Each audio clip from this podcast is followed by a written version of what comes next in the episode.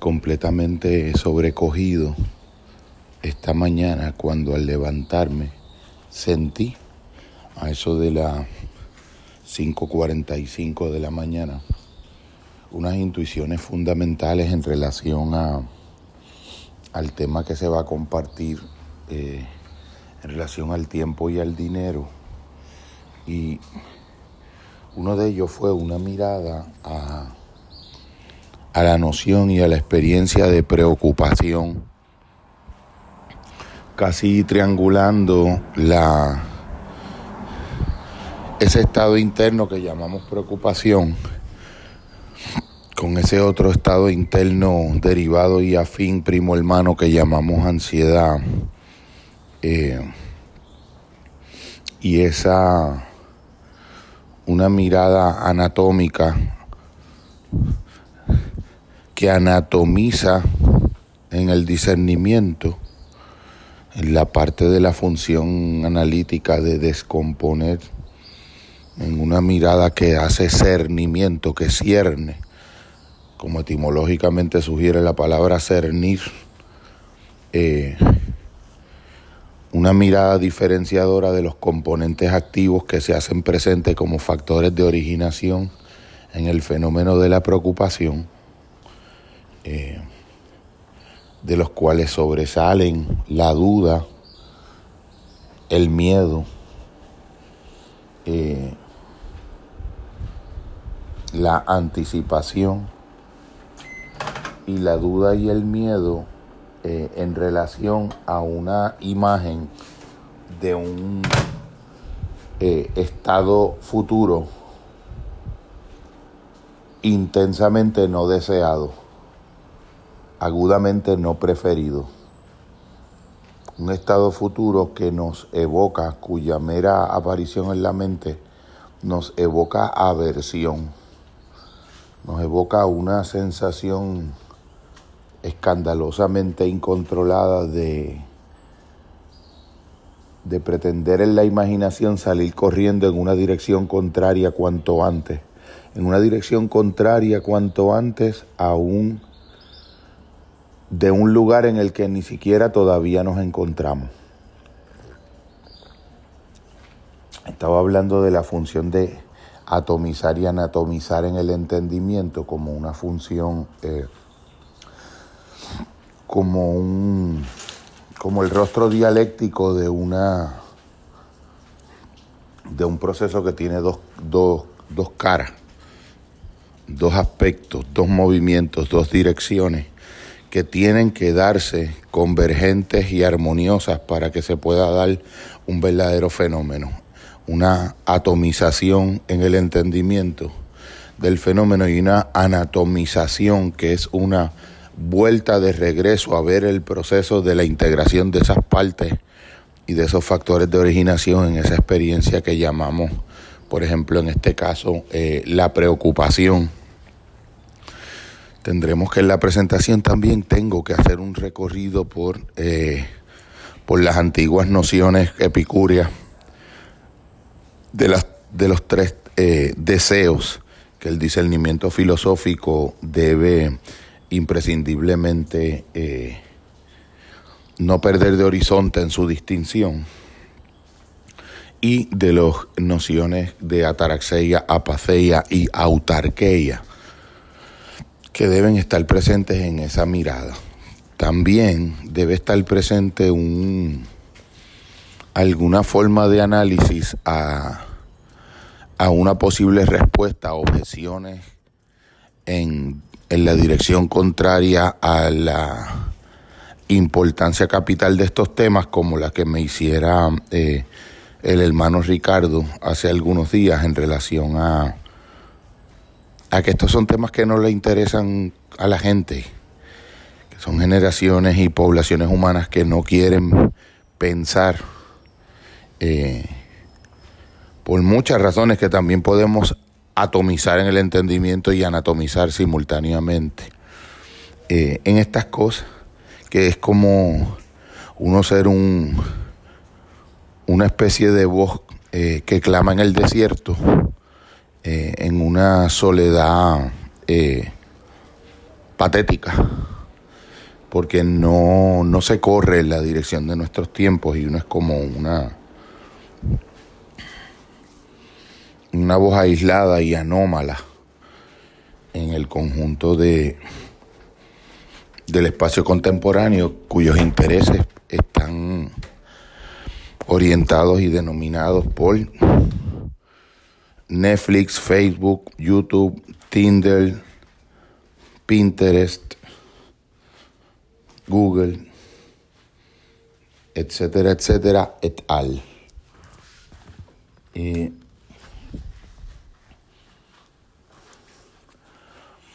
también la necesidad de continuar esclareciendo y extendiendo una mirada de examinación iluminadora y de indagación investigativa seria la, las imbricaciones superlativamente profundas, por decirlo en un término que tal vez sea un neologismo barbárico, superlativamente profundísimas, eh, entre el modo de sentir y de experienciar la percepción del tiempo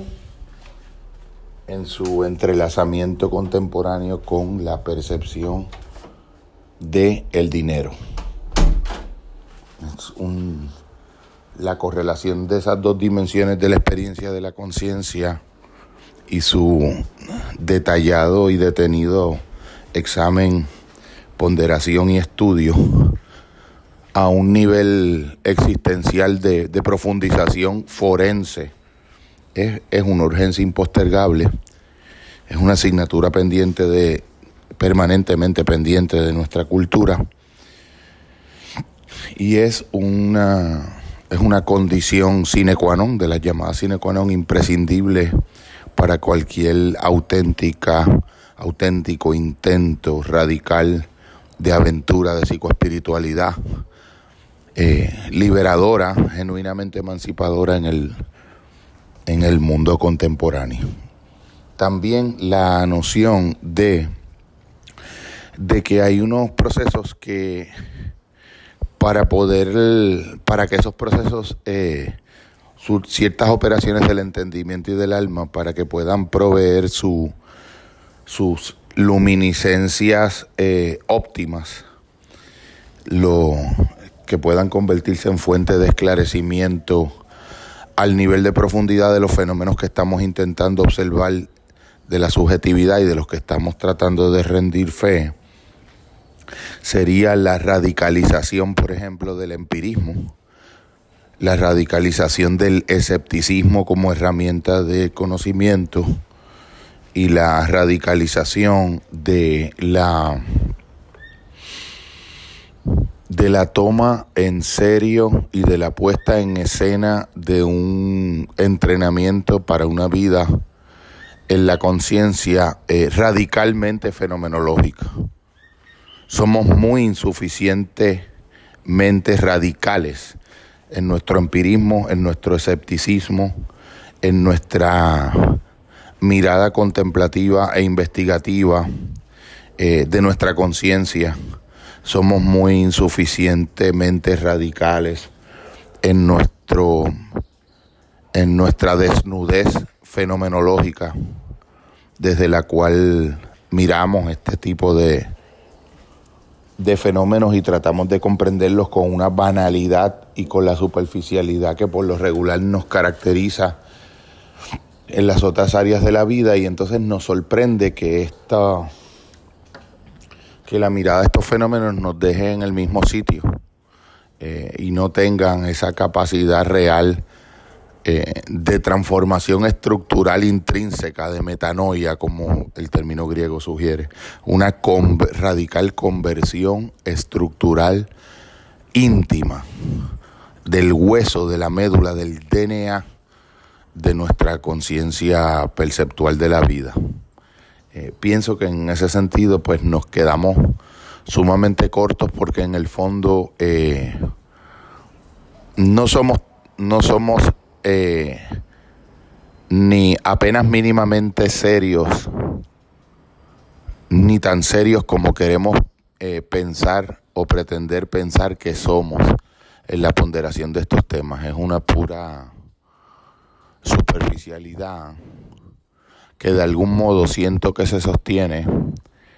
en la en la indisposición del alma de verdaderamente mirar esto hasta el nivel de profundidad en donde habría que llevarlo a, sus últimas consecuencias, los hallazgos y las implicaciones que tendría para nuestra vida y para el propio proceso de, transformación que de alguna manera eh, al que de alguna manera nos veríamos conducidos y emplazados moralmente eh, si somos suficientemente serios, suficientemente profundos, suficientemente consagrados a esa tarea de un modo radicalmente comprometido, comprometido con, con dar una respuesta nueva como resultado de los hallazgos que se vayan presentando y de los descubrimientos que a la conciencia se le vayan esclareciendo a medida que en ese viaje a las profundidades, al de profundis, eh, vamos encontrando. No queremos eso en el fondo. No queremos eh, comprometernos con, con los cambios radicales de vida a los que nos eh, impelería el tesoro luminoso, pero también el espejo que, que nos permitirá ver en esas profundidades verdades que no, que hemos decidido abandonar, no aceptar, no querer ver y cuyas eh, implicaciones para la transformación de nuestra vida hemos decidido no, no, no asumir. Pienso que eh, esas son las líneas eh, generales que van en esta, en esta ponderación. Bien los criterios de la bastantidad, la bibliografía de la bastantidad, y también cómo esto es una tarea que las sociedades están constituidas de un modo que directamente eh, cancele, mate por adelantado, es, que el niño de esta búsqueda, nazca, el bebé de esta búsqueda nazca muerto. Porque el, el rey está desnudo en Francia y solamente un niño puede verlo, porque para todo el mundo el rey está vestido. Es el, es el enanito de, del mago de Oz, completamente feroz pero tras los bastidores. Eh, donde no, si no miramos el mecanismo operativo y la verdadera realidad que, de que es un enanito, no es un verdadero, es algún fenómeno casi, viral, es la banalidad del mal aquella de la que hablaba Ana Arendt. También se advierte que en este tipo de, de proceso de, eh, de compartir una lo que van siendo los hallazgos en el entendimiento que se van presentando a esta investigación interior es que cuando uno los apalabra, eh, el apalabramiento tiene el riesgo de, pero es inevitablemente uno los apalabra para poderlos comunicar, pero el que los recibe se los representa descriptivamente de un modo objetivado eh, me hace pensar en la idea aquella de, del mundo zen y de la programación neurolingüística y de Gregory Bateson, de que el mapa no es el territorio. Eh, tan pronto eh, el territorio es de alguna manera cartografiado o, recibe un plano de esbozo cartográfico en el proceso de uno estar tratando de poner en palabras lo que va ocurriendo en esa reflexión que uno va eh, realizando, los oídos que los reciben se configuran una representación en el entendimiento de, lo que les está siendo audiblemente comunicado y entonces pudieran eh, convertirlo en un mapa, en un mapa que ya sería un mapa de un mapa, porque el primer mapa, eh, el primer territorio ya degradado en mapa es el intento de describir algo que no puede ser descrito. Eh, el segundo, el segundo mapa, que sería la cartografía de la cartografía, sería cuando el otro lo recibe audiblemente y en el entendimiento eh, se lo representa como un mapa. En esa representación se distancia doblemente del territorio y de algún, con mecanismos que de objetivación, eh, de poner como en tercera persona del entendimiento eh, la situación. Esa objetivación te tiene la, la trampa de que le crea al entendimiento la ilusión de que ha entendido. Pero como lo que da de ser entendido es existencial, es vivencial, es radicalmente fenomenológico y solamente va a poder ser eh, validado, consensuado y contrastado en, en el universo hermenéutico de una comunidad de practicantes, pues al no tener ninguno de los criterios la profundidad existencial y el compromiso existencial, el, la radicalidad fenomenológica y la apertura en humildad a una comunidad de practicantes donde contrastar los hallazgos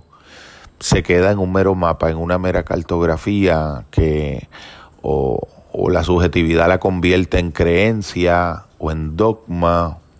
o en un entretenimiento para el ego, pero no en una incentivación inspirada por la vía de la palabra hacia un territorio más adentrado en el silencio del alma, donde, donde nada adecuado puede ser dicho, ese nivel de la, de la tiniebla del que hablaba Gregorio de Niza, es que se daba en Moisés las etapas más maduras de su espiritualidad cuando subía al Sinaí, o la nube del desconocer, o el entendimiento del místicos,